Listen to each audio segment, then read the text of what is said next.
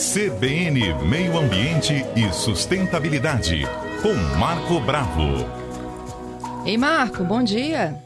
Bom dia, Fernanda. Bom dia, ouvintes da Rádio CBN. Marco, na última semana nós recebemos aqui vários pedidos de ouvintes, entre eles do Bruno, tá? A gente estava falando né, sobre uhum. plantas e tudo mais, e aí o, o, o, Bruno pediu o seguinte, Marco, como é que eu ajudo aqui as plantinhas da minha casa, através de nutrientes, é claro, né, a florescer uhum. e frutificar? Ele falou de um limoeiro hum. que não cresce muito, uhum. não frutifica, tá, no, tá de tamanho uhum. de médio porte. Quais são as dicas que a gente Sim. pode trazer para essa, essa, condição é... doméstica? Primeira coisa que ele tem que observar se esse limoeiro, né, que qual é a variedade do limão, né, que ele está é, plantando. Pode ser que tenha o que nós chamamos de galho ladrão, porque geralmente o limoeiro é planta de enxerto. Tá? O que, que é planta de enxerto? Eu pego uma planta do limão, limão, esse limão comum, né? A gente chama de limão galego, é, do mato, da roça, né? que ele é muito resistente às doenças, aos fungos, vírus, bactérias. Utilizo somente a raiz, uma haste, uma parte do caule e vou enxertar gemas né, laterais na de outra variedade de limão, utilizando o que nós chamamos de esse limão galego como cavalo, né? Pra, só para montar. Você usa outra planta, você usa o cavalo para montar, coloca a gema de um outro limão, né, um outro limão, limão é, Tahiti e outras variedades de limão, para poder é, desenvolver, frutificar e você fazer a colheita do limão. Porém, muitas das vezes surgem galhos na base, chamado galho ladrão. Ele rouba água e rouba nutrientes e dificulta a floração e a frutificação do limoeiro que você, do limão que você quer colher.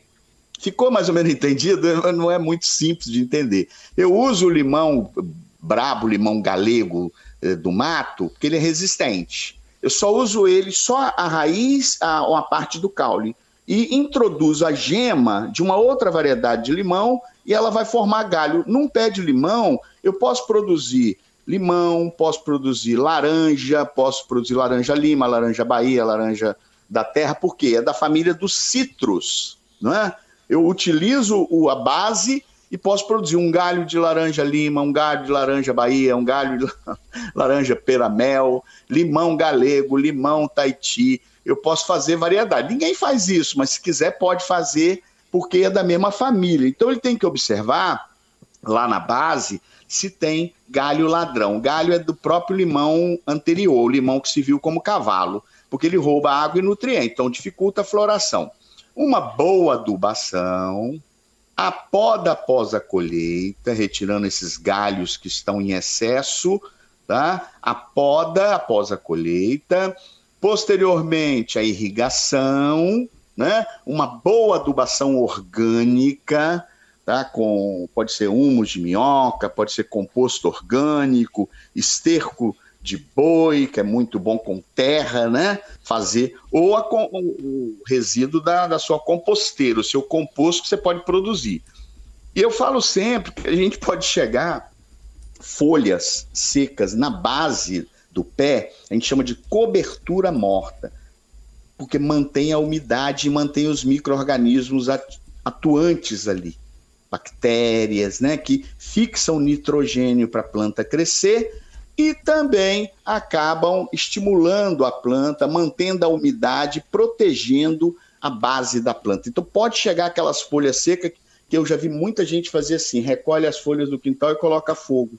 Não faça isso. Você está jogando um adubo fora. A planta não colocou, não, não, não lançou essas folhas secas para o meio, então você devolve para a natureza, mas aproxima essas folhas do pé, que ela impede também o desenvolvimento das ervas daninhas, que acabam concorrendo com o pé de limão.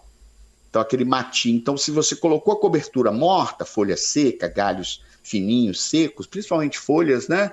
No entorno da planta, você mantém a umidade, evita desenvolvimento de ervas daninhas, né, concorrentes, e você também pode fazer uma adubação com fósforo superfosfato simples.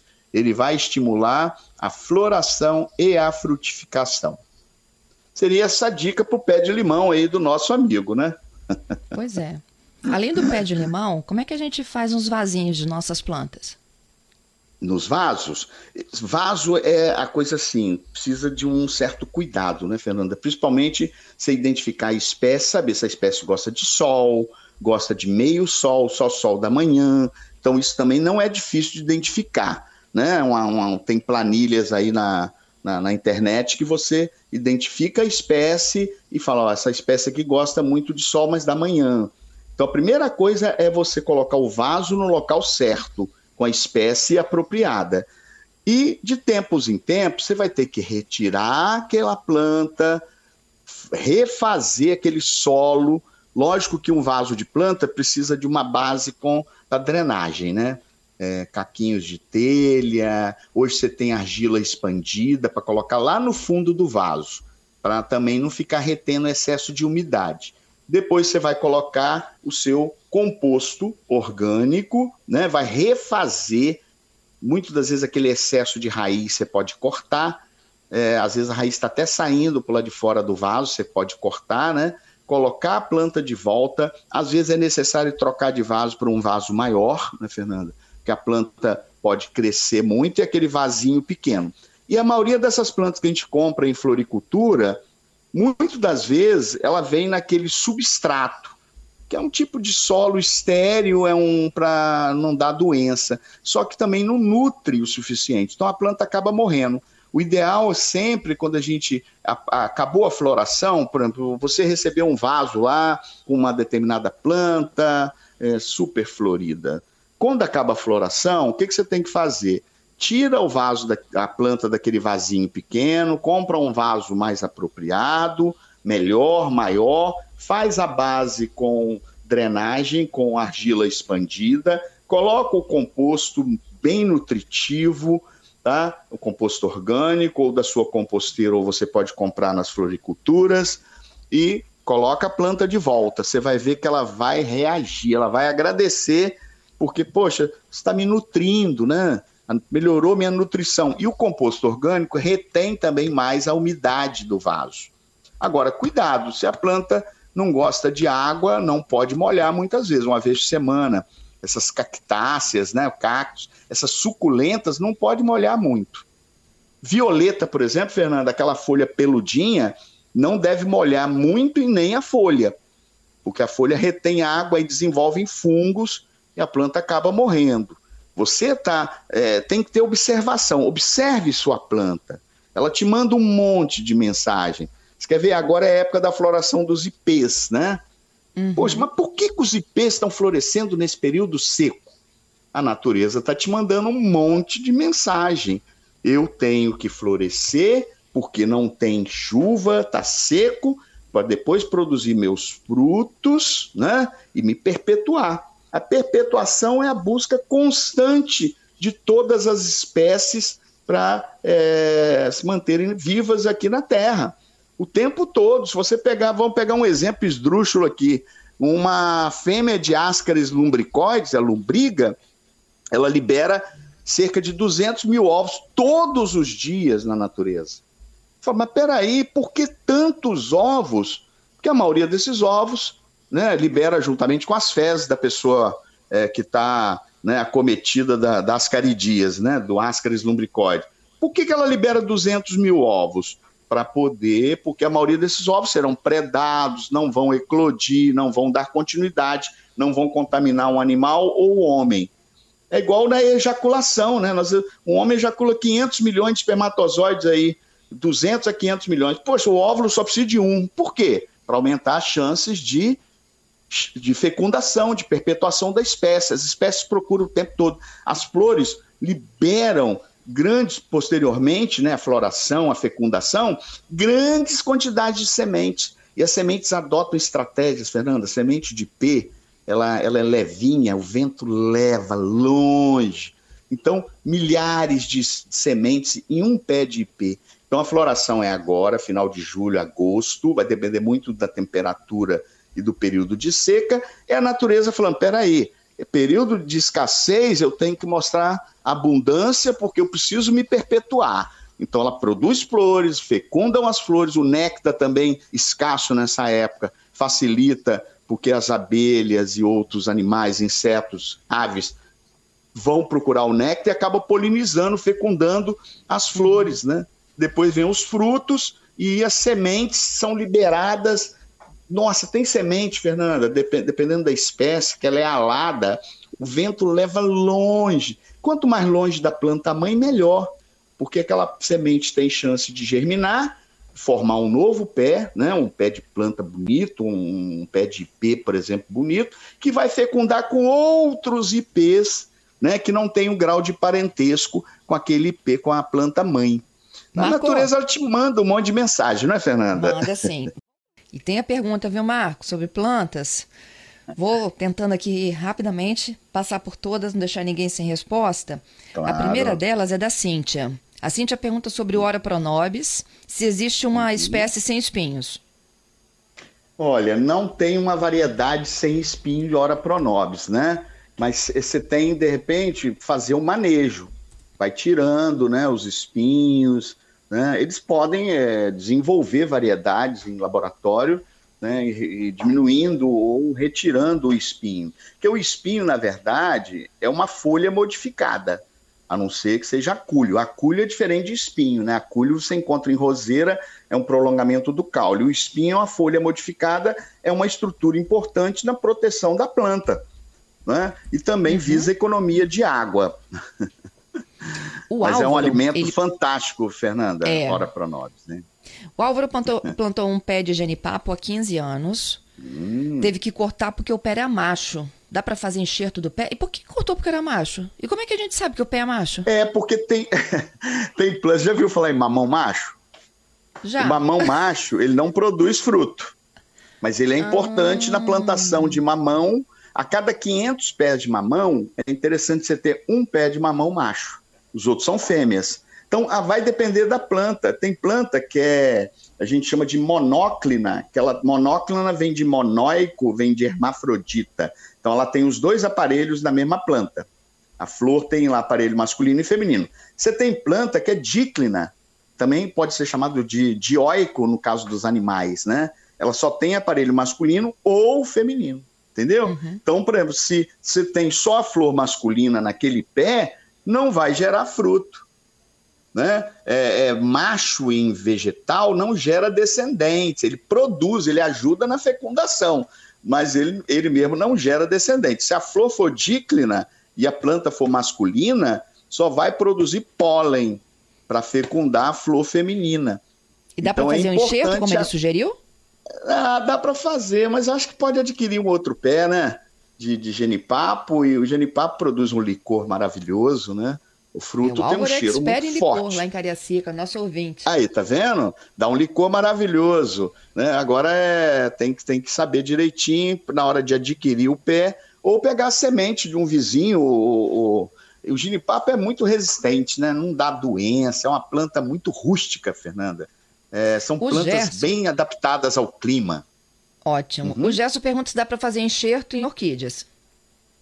Dá para fazer é, propagação vegetativa. Eu acho que não compensa. Né? Hoje você produz por propagação vegetativa, você pega a folha, por exemplo, picota, mas aí teria que ter um mini laboratório, né? Você picota a folha, coloca em um, um substrato com hormônios, hormônios como a auxina, por exemplo, que é um hormônio que estimula a, a multiplicação celular, né, as mitoses, e vai produzir mudas. Inicialmente, ela chama-se plântula, que ainda depende muito da, da estrutura. Depois ela vira planta. Mas enxerto é, praticamente não.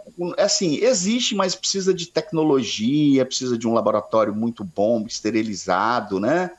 O ideal é você fazer a polinização. Hoje, a maioria dessas é, orquídeas que estão vendendo aí, as falenófias, são orquídeas de fora do Brasil, porque a floração dura mais tempo. As nossas orquídeas, né, as catiléias, as orquídeas brasileiras, são orquídeas que as flores, elas são muito assim charmosas, né? E ao mesmo tempo ela fala assim: olha, a minha floração é por alguns dias só, aproveite, hein? Uhum. Então ela tem ali cinco dias de flores e depois ela vai só no outro ano.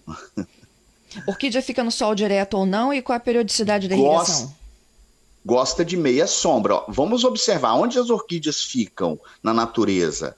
São chamadas de plantas epífitas. Epi quer dizer fora, vem do grego, né? Epi, fora de outra planta. Então ela anexa uma planta através de uma raiz aérea chamada velame. Ela não é parasita, ela não parasita a planta, ela só fixa para obter luz. Então a orquídea gosta de meia luz. Se ela está aderida a, planta, a uma árvore, né, lá na natureza, então o ideal é sempre colocar na meia luz, um sol da manhã. E tem vaso muito bom para orquídea. Os vasos são perfurados na lateral, são vasos específicos para orquídeas. Mas você pode também usar um barbante, amarrar lá no seu pé de manga, no pé de ginipapo, a meia altura, assim, uns dois metros, dois metros e meio, ela vai formar ali um, nossa, uma coisa maravilhosa.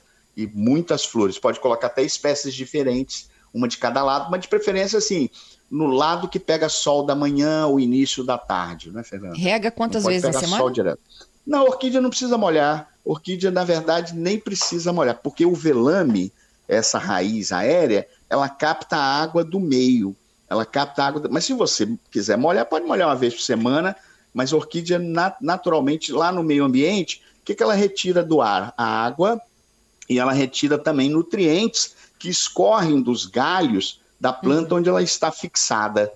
Não há necessidade de ficar preocupado com isso. Isso. Eu tenho a Noêmia também com a pergunta com pé de limão. Vamos ouvir hum. a Patrícia com a Noêmia aí. Bom dia, CBN. É Noêmia aqui de Cariacica Sede. Eu gostaria de saber se é verdade se a gente capinar em volta do pé de limão, se ele morre. Porque eu já tive dois pés de limão mirim e pouco, assim, durou mais ou menos cinco anos. E ele morreu. Mas eu fazia capina em volta, entendeu? E aí eu fiquei sabendo que não pode capinar e nem molhar muito o pé de limão. É verdade isso? Uhum. Olha, irrigação, você pode aumentar a irrigação no período de verão, mas principalmente na época da produção do fruto. É igual jabuticaba. Jabuticaba, se você irrigar bem quando o fruto estiver pequenininho, vai produzir jabuticabas de tamanho limão, mesma coisa. Capinar no entorno, hum, é, você pode, inclusive, de, de repente, evitar isso porque você pode matar as raízes mais superficiais, dependendo de quem está capinando, né? A pessoa for muito afoita, ela pode inclusive matar as raízes do entorno. Não faça isso. Coloque folhas secas, galhos fininhos, né? É, no entorno do pé de limão, porque o, o mato não vai nascer ali, ainda vai manter a umidade e os micro-organismos que vão ajudar na, na nutrição do pé de limão. Irrigação, uhum. você pode fazer irrigação principalmente em períodos mais quentes. E o período mais frio você pode irrigar, mas diminua a quantidade de água e as vezes, a quantidade de vezes que você vai irrigar. Né? Irriga Marco, duas, eu vou fazer a última pergunta aqui. Ok. Os meninos estão me pressionando para encerrar. Tá bem. Mas eu ainda tenho muitas dúvidas dos ouvintes. Olha, eu já vou me Ótimo. comprometer com a Silvia que a gente vai fazer um programa semana que vem só de plantas que não precisam de sol e dentro de casa, tá bom? Ah, legal, bacana. Ela tem Muitas uma varandinha espécies. muito pequena, mas ela tem um bom espaço uhum. dentro de casa e ela gostaria de saber de suas dicas, o que, que a gente pode plantar para okay. sobreviver dentro de casa. E tem dois ouvintes me perguntando de como cuidar da rosa do deserto. O Giovanni diz que ele, hum. ele quer saber, inclusive, qual é a origem dela, se ela é invasora uhum. ou não. Ele não tinha muito conhecimento, acabou matando uma que a mãe uhum. dele tinha, de excesso de água. Uhum. E a outra ouvinte pergunta exatamente como é que eu cuido dela, é a Marinês. Olha, você não está observando o caule da rosa do deserto, né? Um caule frondoso, gordinho, assim, né? Cheinho. Então ele acumula muita água no caule. Né? Ela é uma planta exótica, não é brasileira, mas você pode cultivar. Qual o problema? Você não vai propagá-la por aí, você vai cultivar em vasos. É muito resistente às pragas e não precisa ficar molhando demais, porque ela já tem armazenamento de água. É igual ficar molhando cactos. Se você bota um pé de cactus perto da, do tanque lá da área, toda hora vai um lá e molha, aí depois a planta morre por excesso de água, porque ela já tem uma estrutura de armazenamento de água. Cacto, é, a planta do deserto, a flor do deserto, ela também tem capacidade de armazenamento de água. As suculentas também, que é uma família, armazenam muita água, então não precisa ficar molhando. A planta já é adaptada a baixa quantidade de água uhum. e ela tem uma reserva de água no seu caule, outras espécies têm nas folhas. No caso, o cacto nem, nem folha tem, né? Tem a, o caule tipo cladódio e tem espinhos, que são folhas modificadas, adaptadas à economia de água. A planta já é econômica, não precisa ficar molhando muito. Ok. Então, temos um encontro marcado na próxima quarta com as plantas Ótimo. que vivem bem dentro de casa e com pouco sol. Tema maravilhoso que vai atender muita gente, porque muita gente não tem muito sol em casa e gosta de planta. Vamos falar sim. Valeu, Fernanda. Um abraço, Marco. Até quarta. Outro.